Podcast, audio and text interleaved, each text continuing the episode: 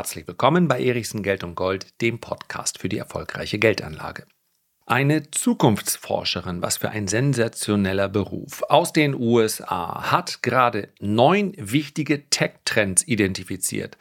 Und ich möchte diese Tech-Trends kurz vorstellen und selbstverständlich auch meine Einschätzung geben, ob man davon profitieren kann an der Börse oder nicht.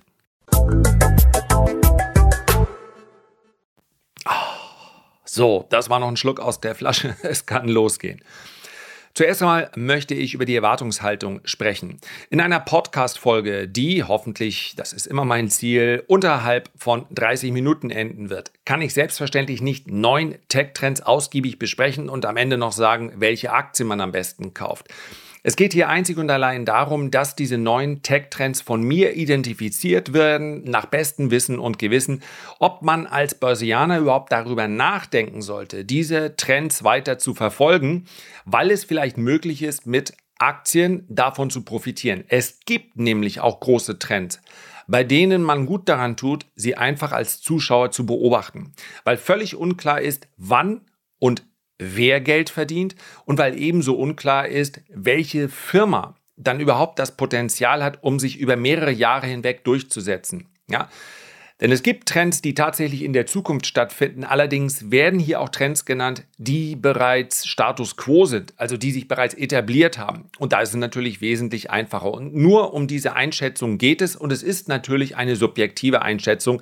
Aber das wisst ihr sowieso. Wenn über diesem Podcast Erichsen steht, dann ist das natürlich kein Nachrichtenpodcast. Das wird auch hin und wieder verwechselt. Aber sei es drum, es ist hier mein Standpunkt, den ich sehr gerne mit euch teile. Ich zitiere aus dem WDR-Blog. Die SXSW South by Southwest in Austin, Texas ist eine aus deutscher Sicht eher ungewöhnliche Veranstaltung, aber eine ausgesprochen erfolgreiche.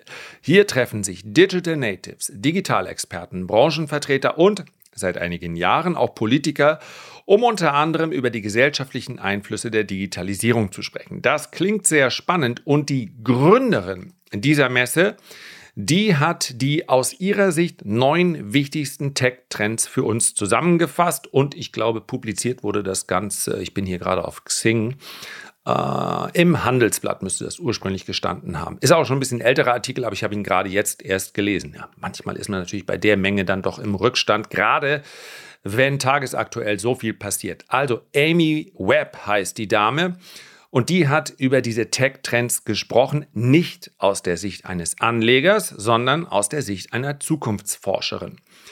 Und deswegen packt sie hier vielleicht auch zwei Trends zusammen, die man auch getrennt betrachten könnte. Ja, sie verschmelzen so ein klein bisschen miteinander, aber grundsätzlich mal sind es an der Börse zwei Trends, die jeder für sich wirken, schon jetzt und an denen man sich durchaus auch beteiligen kann. Kommen wir gleich zu. Es heißt also, seit Jahren setzen Militärs aus allen Ländern darauf, nicht nur bessere Soldaten und Panzer zu besitzen, sondern auch für einen Krieg im Internet gerüstet zu sein. Ihr Tech-Trend Nummer eins sind also Cyberwaffen. Die russische Invasion in der Ukraine verstärkt diese Entwicklung. Es geht darum, die eigene Infrastruktur besser zu schützen. Gleichzeitig entwickeln Länder neue Waffen für gezielte Angriffe. In den USA verschmilzt die Verbindung von digitalen und physischen Waffen. So, Sie spricht hier über einen Trend, der beziehungsweise über zwei Trends, die ja miteinander verschmelzen, aber die jeder für sich natürlich riesengroß sind oder sollte ich sagen bedauerlicherweise riesengroß. Die größten Rüstungskonzerne der Welt sind Lockheed Martin, Raytheon, auf dem dritten Platz Boeing, Northrop Grumman, General Dynamics und dann kommt der erste europäische Wert mit BAE Systems. Und dazu ein Hinweis. Egal wie groß und vielversprechend der Trend ist, und ich glaube bedauerlicherweise, dass diese Rüstungskonzerne noch über viele Jahre hinweg große Gewinne machen werden, es bleibt einem jedem selbst vorbehalten, ob man daran partizipieren möchte. Und an dieser Stelle ein zweiter Hinweis. Ich habe 3130 Bewertungen in dieser Sekunde, gerade nochmal nachgesehen. Auf Apple kann man diesen Podcast ja bewerten. Ich glaube auf Spotify auch. Und 4,9 von 5 Sternen. Und jetzt könnte ich mich natürlich hinsetzen und sagen, so viele positive Bewertungen. über die ich mich einfach wahnsinnig freue. Natürlich, wer bekommt nicht gerne guten Zuspruch, gutes Feedback? Also vielen, vielen Dank. Ja, als ich damit losgelegt habe, über 3000 Bewertungen, das habe ich mir wirklich nicht erträumt und das ist nicht kokettiert in irgendeiner Art und Weise. Und ich habe ja mal losgelegt, nach wie vor mit sehr wenig Skript und dass es so vielen gefällt, die mir das teilweise auch per Mail schreiben und teilweise auch auf Plattformen hören, wo man überhaupt nicht bewerten kann. Mir geht das Herz auf. Ich kann es nicht anders sagen. Ich danke euch ganz, ganz herzlich. So. Was mache ich aber regelmäßig? Und das hat nichts damit zu tun, dass ich mich selbst kasteien möchte und auch nicht, dass ich mir selbst die Stimmung vermiesen möchte. Ich schaue mir natürlich auch die negativen Bewertungen an. Und einige negative Bewertungen darf ich abhaken. Ja, weil vielleicht einfach jemand was raushaut, wo ich sage, okay, der, der hat sich das, glaube ich, einfach gar nicht angehört oder da habe ich einen falschen Satz gesagt. Und andere Bewertungen nehme ich mir aber auch zu Herzen. Einfach deshalb, weil natürlich das mit dazugehört. Ja, ich kann ja nicht darum bitten, dass mir ein Feedback gibt äh, und dann ist es ein negatives und ich sage und ich bin beleidigt. Es gibt hin und wieder die Feststellung, dass es naiv oder eine Art von Gutmenschentum sei. Wenn man sagt, man investiere nicht in Waffenhersteller. Und völlig zu Recht wird darauf hingewiesen, ja, wo soll man denn die Grenze ziehen? Nahrungsmittelhersteller, ist das für dich okay? Habe ich vollstes Verständnis dafür dass man gerade dann, wenn man bei jemand anders die rote Linie übertritt, beziehungsweise noch lange nicht an der roten Linie dran ist, aber von sich selbst behauptet, da gehe ich nicht weiter, dass das so ein bisschen moralinsauer wirkt. Dass man sagt, ja, okay, da ziehst du jetzt deine persönliche Grenze. Und exakt so ist es. Ich würde nie, ich gehe gerne mit jemandem grillen oder treffe mich mit ihm auf einen Cappuccino. Und vielleicht habe ich auch sehr, sehr gute Freunde, das weiß ich nicht, die in Waffenhersteller investiert sind. Ja, Aktionäre werden als Menschen nicht besser oder schlechter dadurch, dass sie in Unternehmen investieren. Letztlich ist es die Nachfrage und der Konsum, die entscheidet darüber, wie die Welt gestaltet wird. Wenn Nestle kein einziges Produkt mehr verkaufen würde, in dem Palmöl ist, weil der Konsument gesagt hat, ich will das nicht, dann würde Nestle, der CEO und diejenigen, die dafür verantwortlich sind, das von heute auf morgen ändern. Nicht der Aktionär, und damit ziehe ich mich überhaupt nicht aus der Affäre, sondern der Konsument, der Verbraucher, das kann natürlich auch die Industrie sein, die nachfragt, die entscheiden, was passiert. Und dafür gibt es zahlreiche Beispiele in der Vergangenheit. Und deswegen mache ich niemandem Vorwurf. Ich gebe es aber auch zu, wenn ich das an dieser Stelle noch sagen darf, wenn ich mir so die letzten beiden Kommentare ansehe, dann manchmal bin ich ein bisschen traurig, weil ich denke, was hat der denn erwartet, wie du das formulieren würdest? Und es gibt auch Bewertungen, wo ich ja, mich wirklich frage, warum? So, Punkt. Ihr merkt schon, das berührt mich da manchmal, weil ich denke, wenn ich jemandem persönlich etwas schreibe, und es ist ja quasi mir persönlich, man schreibt ja da nicht dem Handelsblatt oder der Bildzeitung oder der Organisation, sondern mir persönlich, also, wenn ihr mir eine Freude tun wollt, und ich weiß, das ist jetzt wirklich ein ganz schlimmer Aufruf, ich gebe es zu. Ja, da sind zwei Bewertungen jetzt im Juli und immer wenn ich die negativen durchgehe, muss ich ja zuerst die sehen. Also, wer Lust hat und sagt, ja, komm, Erichsen, wir bauen dich mal ein bisschen wieder auf, ähm, der schreibt mir vielleicht eine positive Bewertung dahin. Weiterhin bekomme ich aus diesem Podcast keinen Cent. Also wer eine positive Bewertung abgibt, der muss nicht Sorge haben, dass ich dafür 15 Euro von Apple bekomme. Ich bekomme gar keinen Cent von Apple oder Spotify, da ich ja auch keine Werbung schalte. Also ich freue mich über eine positive Bewertung. Äh, über die letzten beiden habe ich mich echt nicht gefreut und ich habe sie echt nicht verstanden. Also wenn ich doch was nicht mache, dann ist es wie Dirk Müller, oder? Und außerdem habe ich, äh, werbe ich hier auch nicht für einen überteuerten Newsletter, sondern für etwas, was manchmal, was aber vollkommen in Ordnung im Preis ist. Und ich insbesondere spreche ich hier immer über einen kostenlosen Report, also so richtig kostenlos. So, Drei Minuten Ausflug, aber ihr kennt mich, manchmal muss es einfach raus. Wer Lust hat, schickt mir eine positive Bewertung, beziehungsweise macht das auf der Plattform, wo er das gerade hört, wenn das geht. Zweiter Tech-Trend. Ich entschuldige mich für den Ausflug. Ukraine-Krieg stärkt Kryptowährungen, sagt Amy Webb. Meines Erachtens ist das nicht so. Ich glaube, dass der Trend zu Kryptowährungen einer ist, der derzeit noch sehr, sehr stark an den Tech-Bereich gekoppelt ist und insbesondere an eine Risk On-Phase. Also immer dann, wenn Risiko an der Börse gefragt ist, dann sind Kryptowährungen auch im Kurs gestiegen. Wobei ich hier nochmal einen Unterschied machen möchte zu Hunderten oder vielleicht Tausenden von Kryptowährungen, bei denen ich gar nicht beurteilen kann, ob sie noch weiter existieren werden. Letztlich ist das auch eine Spekulation bei Bitcoin. Ich glaube aber, dass Bitcoin nochmal einen anderen Stand hat. Von daher ist es innerhalb dieses Universums eine konservativere Anlage. Ja hat auch prozentual zumindest weniger verloren als die ein oder andere äh, kleinere Währung oder der Altcoin, bei dem es 90 oder 95 Prozent abging. Der muss dann sich auch schon wieder verzehnfachen, um wieder dort anzukommen, äh, wo er mal war. Das ist eben bei äh, Bitcoin etwas anderes. Die müssten sich Stand jetzt in etwa verdreifachen. Meines Erachtens ist es aber dennoch ein großer Tech-Trend, nicht wegen des Ukraine-Krieges, der hier genannt wird, sondern hier geht es halt darum, dass ähm, mehrere nicht, also NGOs, nicht Regierungsorganisationen zu Spenden äh, aufgerufen haben über Kryptos und so weiter. Aber das ist für mich nichts, was einen großen Trend auslöst. Was für mich den größeren Trend auslöst, das habe ich hier schon mal angedeutet, habe ich gerade auch auf YouTube besprochen, werde ich noch mal einen eigenen, sicherlich noch mehrere Podcast-Folgen zu machen, ist, dass meines Erachtens der E-Euro, der E-Dollar der E-Yuan, ja, der E-Yen kommen wird, also digitale Central Bank Digital Currencies, weil dann Geldpolitik besser gesteuert wird. Das wurde mir im Übrigen auch, auch dafür habe ich Verständnis, ausgelegt als ein Zuspruch dafür. Aber wenn ich sage, man kann mit digitalen Währungen natürlich Geldpolitik besser steuern, dann nur so, weil ich mich zuerst mal auf das Faktische und Fachliche versuche zu konzentrieren. Und es ist unbeschritten, dass Geldpolitik mit Gießkannenprinzip viel schwieriger ist, weil man einzelne Verbraucher, Konsumentengruppen überhaupt nicht auseinanderhalten kann. Es ist bei digitalen Währungen ja was ganz anderes. Aber dass das riesige Thema Datenschutz und Persönlichkeitsrechte natürlich eins wird, was man eigentlich lösen sollte, ja, und ich setze das mal in Anführungszeichen, weil es vermutlich anders kommt bevor man dann diese Währung einführt. Das steht doch außer Frage. Also Persönlichkeitsrecht geht immer vor Geldpolitik. Punkt.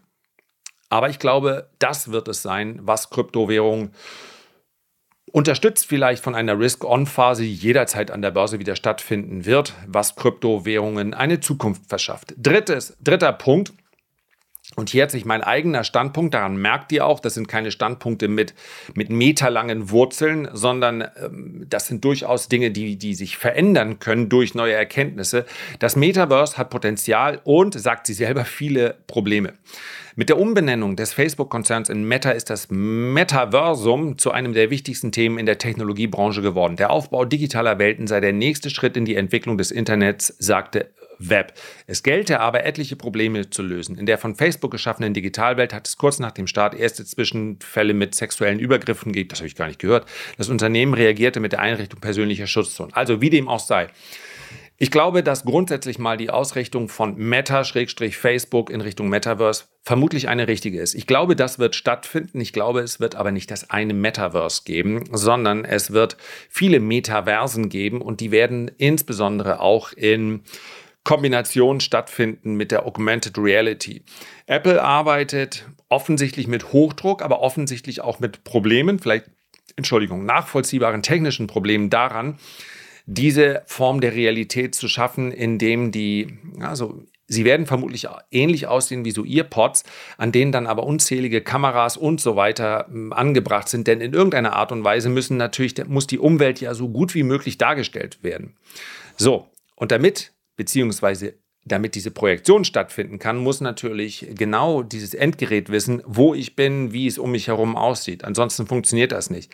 Und man kann sich vorstellen, man weiß ja, wie früher, wie heiß diese Kopfhörer geworden sind. Jetzt stellt euch mal drin vor, da sind sieben oder acht oder neun Kameras in etwas, was ich mir in die Ohren stöpsele. Denn die Brillen, sagt auch Apple, wer setzt sich die auf, wenn du nicht gerade Brillenträger bist? Und selbst wenn, was machst du als Brillenträger? Wie setzt du die Dinger denn davor? Das ist die Schwierigkeit. Aber wie man gerade in Großstädten sieht, sieht, Menschen haben offensichtlich keine Probleme, stundenlang Kopfhörer im Ohr zu haben. Sollten die aber heiß werden, weil da drin so, so viel arbeitet, und ich glaube, genau das ist das Problem. Ich bin hier kein Experte, vielleicht ist der ein oder andere im Apple-Blog ganz tief eingestiegen, kann mir das mal schreiben. Was ich gehört habe, geht es genau darum. Die Endgeräte werden einfach noch zu warm. So simpel ist das. Ich glaube aber, und da, da hat auch äh, meine erste ja, Virtual Reality Erfahrung hat hier hm, etwas ausgelöst. Mein Sohn hat sich so eine Brille gekauft. Von Facebook übrigens, Oculus irgendwas. Und ja, ich glaube, das wird funktionieren. Das ist Wahnsinn. Das macht Spaß. Das ist äh, äh spektakulär. Dazu diese Musik auf dem Ohr. Das war nur die Grundeinstellung. Ja, da flog ein Ballon über. Das, das ist das ist wirklich gut geworden. Kein Mensch wird mehr schlecht, wenn er sowas aufhat. Also ich glaube, das wird stattfinden, gerade deshalb, weil die Flucht aus dieser Realität, wie wir sie jetzt gerade wahrnehmen, für viele Menschen natürlich eine Option wird. Und ich will das gar nicht mal negativ beschreiben. Ja, also unsere Welt, in der wir uns jetzt bewegen, es ist manchmal ja auch nicht ganz einfach, den Kopf oben zu behalten und sagen, ja, es ist eine schöne Welt. Es ist für viele Menschen keine schöne Welt. Und wenn die dann eine, in einem Paralleluniversum glücklicher sind, hm, ja, die vielleicht sogar in diesem Paralleluniversum arbeiten, dann verschmelzen hier die Realitäten. Also ich glaube, dass es Potenzial hat, dass wir jetzt normalerweise auch einen halbstündigen Risikodisclaimer machen müssten, ist klar, kann sich aber jeder denken, dass das natürlich ein Prozess wird, der vermutlich ähm, das ein oder andere Problem auch erschaffen wird, welches es vorher gar nicht gab. Vierter Punkt, NFTs zwischen Hype und Crash. Ich habe lange an dem Standpunkt gearbeitet. Mittlerweile stehe ich auf oder vertrete ich die Meinung, dass NFTs ein Hype waren, dass sie eine große Entwicklung werden können, dass es aber ähnlich wie im Kunstmarkt sein wird. Man muss sich auskennen, um im Kunstmarkt Geld verdienen zu können, wenn das das Ziel ist. Ich kenne viele Anleger und ich zähle mich übrigens zu dieser Gruppe, die Kunst in kleinem Rahmen, auch NFTs, aber auch Kunst, die wir ja wirklich anfassen können, die also nicht digital existieren, die Kunst gerne sammeln, aber sich nicht als Experten bezeichnen, einfach weil ihnen die Kunst gefällt und weil sie sagen, mein Euro, der verliert sowieso an Wert. Dann kann ich mir auch das ein oder andere Kunstwerk kaufen und damit vielleicht erhoffen, äh, mein Kapital zu erhalten. Es geht aber wesentlicher darum, dass mir die Kunst selber gefällt. Das ist immer möglich. Aber damit Geld zu verdienen, heißt, ich muss ein echter Experte sein. Ich muss mich mit dem Kunstmarkt auskennen. Wer sich diese, dieser Mühe bewusst ist, der kann sicherlich hier auch dann ähm, ja einen einen Vermögensaufbau gestalten, aber es bleibt ein extrem volatiler. Wenn ich mir die anschaue, die Preise für einige NFTs von plus 300 Prozent, minus 90 Prozent, wieder plus 30 Prozent, das ist natürlich alles andere als stabil. Insofern gekommen, um zu bleiben, diese Non-Fungible Tokens und digitale Kunst an sich mal auch aber wirklich etwas, wenn man Geld verdienen möchte, für Experten oder einfach für diejenigen, die Lust haben auf digitale Kunst. Fünfter Punkt, Hightech-Medizin im Wohnzimmer. Ja, glaube ich. Unter dem Aspekt habe ich auch hier meinen Standpunkt ein klein wenig geändert, weil ich glaube, es wird auf die Software und auf die großen Konzerne ankommen. Übrigens hat Wer Lust hat, kann sich das mal einfach per Google-Suche. Ja, Amazon hat gerade One Medical gekauft. Also es wird viele große Player geben, die hier mit dabei sind. Und ich glaube, wir haben in Deutschland eine CompuGroup, Group, wir haben eine Teladoc in den USA. Ich glaube, für diese Unternehmen wird es, und das ist keine Verkaufsempfehlung, sondern einfach nur eine Einschätzung, schwer. Schwer, weil es so viele große Player gibt, die diesen Markt für sich entdecken. Und letztlich geht es hier erst einmal um große Softwarelösungen. Und die brauche ich nicht unbedingt in Spezialform, sondern ich brauche Anbieter, die möglichst, ihr wisst, die Anzahl der, der User, die man auf seiner Plattform hat, das ist ein riesiges Asset, wenn man ihre Daten hat. Und das ist das, was natürlich es Unternehmen, die sich nur darauf beschränken, so schwer macht. Die haben ihre Existenzberechtigung, aber hier den großen Gewinner von morgen auszumachen, ist für mich sehr, sehr schwer. Von daher würde ich hier nicht auf einzelne Unternehmen setzen. Ähm, es wird aber sicherlich ein großer Trend sein. Sechster Punkt, ja, keine Frage, die KI, also die künstliche Intelligenz wird allgegenwärtig sein. Das ist sie letztlich schon, auch wenn wir es häufig nicht so wahrnehmen. Wenn ich überlege, wie sich allein ich erkenne sie schon noch, diese Chat-Robots, ja, weil ich natürlich mit einer Frage, die äh, nicht so besonders gut formuliert ist, sofort erkenne, dass dahinter ein Robot sitzt und die meisten Unternehmen kennzeichnen es ja auch noch. Aber es wird schon deutlich, deutlich besser. Und wenn wir uns anschauen, große Lagerhäuser, ja, wer Lust hat, googelt mal, wie die ähm, Warehouses von JD zum Beispiel ausschauen. JD Logistics ist ja ein eigenes Unternehmen, ja, von JD.com. Um, das ist künstliche Intelligenz für mich. Wie hier diese Roboter miteinander agieren, das ist ja künstliche Intelligenz. Das ist vielleicht nicht der Roboter, der uns auf dem Serviertablett, das, wobei selbst wir hier haben jetzt so ein Ding, ja, der bringt dir auf dem Serviertablett, was du haben möchtest und der nimmt deine Bestellung auf und, und, und. So stellt man sich das manchmal vor. Aber künstliche Intelligenz ist natürlich auch der Schachroboter, der schon seit vielen, vielen Jahren mittlerweile dem Menschen weit überlegen ist. Ja, es gibt den Schachweltmeister im künstlichen Bereich und es gibt den, Magnus Carlsson ist er, glaube ich, im nicht künstlichen Bereich. Das heißt also, diese KI, die wird wachsen und wachsen und wachsen. Und wie wir damit umgehen, das wird sicherlich eine Aufgabe sein. Denn in dem Moment, wo wir sie nicht mehr, und dieser Moment ist vielleicht schon gekommen oder steht unmittelbar bevor, nicht mehr als solche identifizieren können, dann wird es natürlich auch gefährlich. Aber fraglos ein Riesentrend. Siebtens, insofern ist das vielleicht die passendere Antwort auf den nächsten Trend. Ich habe es gerade eben schon gesagt, ja, autonome Roboter arbeiten im Schwarm. Absoluter Wahnsinn. Was hier zukünftig in Form auch in der Landwirtschaft zum Beispiel, wenn man sieht, wie viel hier mittlerweile schon automatisiert passiert, hier ist insbesondere der gesamte Produktionssektor sicherlich betroffen. Es wird viele Tätigkeiten geben und das wäre nochmal viele, viele extra Podcasts wert. Stichwort bedingungsloses Grundeinkommen und, und, und. Es gibt einfach Menschen, die auf einer bestimmten Qualifikationsstufe stehen bleiben und sie sind daran je nachdem, wie man das definiert, auch nicht schuld. Ja? Es gibt unterschiedliche Potenziale. Und wir werden damit umgehen müssen, dass diejenigen, die über eine gewisse das hört sich furchtbar an, Potenzialstufe nicht hinauskommen, aus welchen Gründen auch immer, weil sie vielleicht nicht genug gefördert wurden, weil sie rechtzeitig nicht die Zeichen der Zeit erkannt haben, weil sie vielleicht zu alt sind oder zu schwach oder zu irgendwas, um hier noch weiter vorzukommen. Und um die müssen wir uns Gedanken machen, weil das alles automatisiert wird. Und ich glaube, das ist kein Prozess der nächsten 30 Jahre, sondern ist, das ist etwas, womit wir uns in den nächsten fünf bis zehn Jahren auseinandersetzen müssen. Ansonsten haben wir ein ganz, ganz großes Problem. Autonome Roboter Roboter arbeiten im Schwarm. Das hätte man vielleicht auch weniger ungelenk ausdrücken können, aber exakt darum geht es. Achter Punkt. Die Pandemie schränkt die Privatsphäre ein. Das war sehr interessant. Aus meiner Sicht, ich habe da gar nicht so drüber nachgedacht, zumindest nicht in der Art und Weise. Also hier wurde besprochen, oder in diesem Artikel wird besprochen, der Ausbruch des Coronavirus hat zur globalen Erhebung sensibler persönlicher Daten in nie dagewesenem Ausmaß geführt.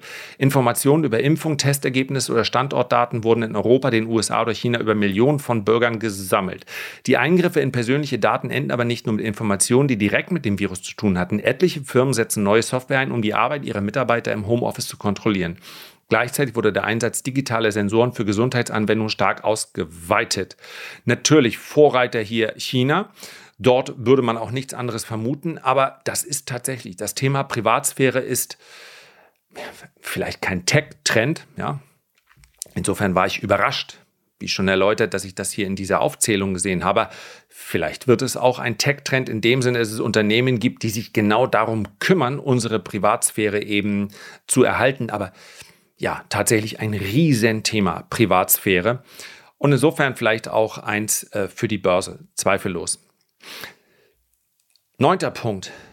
Weltraum wird weiter erobert. Ein Wettlauf ins All ist im vergangenen Jahr erneut eingeläutet worden. Zahlreiche Unternehmen kommerzialisieren den Weltraum, die Raumfahrt ist günstiger und damit zugänglicher geworden. Weltraumtum, Tourismus, galaktische Mitfahrgelegenheiten, das Schürfen von Edelmetallen aus Himmelskörpern, diese Bereiche werden vor allem weiterentwickelt. Das glaube ich exakt so.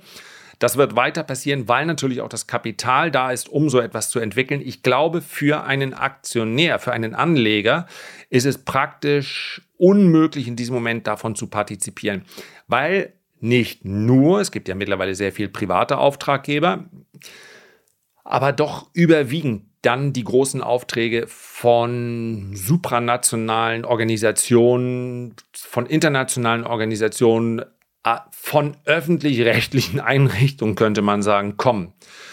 Und das ist wahnsinnig schwer zu kalkulieren. Ja, jetzt gerade in dieser Phase werden vermutlich die Aufträge deutlich zurückgehen.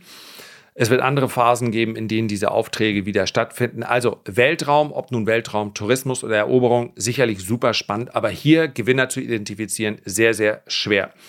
Ach, ich gehe nochmal rückwärts ganz kurz die Punkte äh, mit der Einschätzung, ob das ein Trend ist, in dem man investieren kann, direkt ja oder nein. Der achte Punkt war also Privatsphäre, gehört für mich zur Cyber Security, kann man investieren. Da gibt es zwar sehr viele Anbieter und nicht den Marktführer, aber sicherlich etwas, was in einem langfristigen Portfolio ähm, auftauchen kann. Ja, das können auch normale Softwareunternehmen sein, muss man sich genau äh, anschauen, aber etwas, was an der Börse auf jeden Fall eine Rolle spielt. Autonome Roboter ist ein Übertrend findet quer durch alle Branchen statt. Die KI ebenfalls ein Übertrend. Hier gibt es keine einzelnen Unternehmen. Ja, Google wird immer genannt, aber wenn Google eins nicht ist, dann eben ein Geheimtipp. Hightech-Medizin, habe ich schon gesagt, ist für mich etwas, was die großen Konzerne, was eine Apple, eine Google, eine äh, Amazon wird für all diese großen Besitzer eben von den Daten vieler, vieler äh, User eine Rolle spielen. NFTs habe ich gesagt, Metaverse äh, habe ich, glaube ich, äh, genannt. Gibt es auch eine Reihe von Unternehmen, die davon profitieren werden, aber es ist auch eher ein Übertrend. Kryptowährungen ebenfalls genannt so, und Cyberwaffen habe ich auch gesagt, sind zwei verschiedene Trends für mich und beide, beide werden Trends sein, sowohl Cyber Security als auch äh, ja, die Anbieter militärischer Ausrüstung, mit denen man in Zukunft Geld verdienen kann, wenn man das denn möchte. So, ja, das war's für heute. Herzlichen Dank für deine Aufmerksamkeit. Ich freue mich, wenn wir uns beim nächsten Mal gesund und munter wiederhören. Bis dahin alles Gute, dein Lars.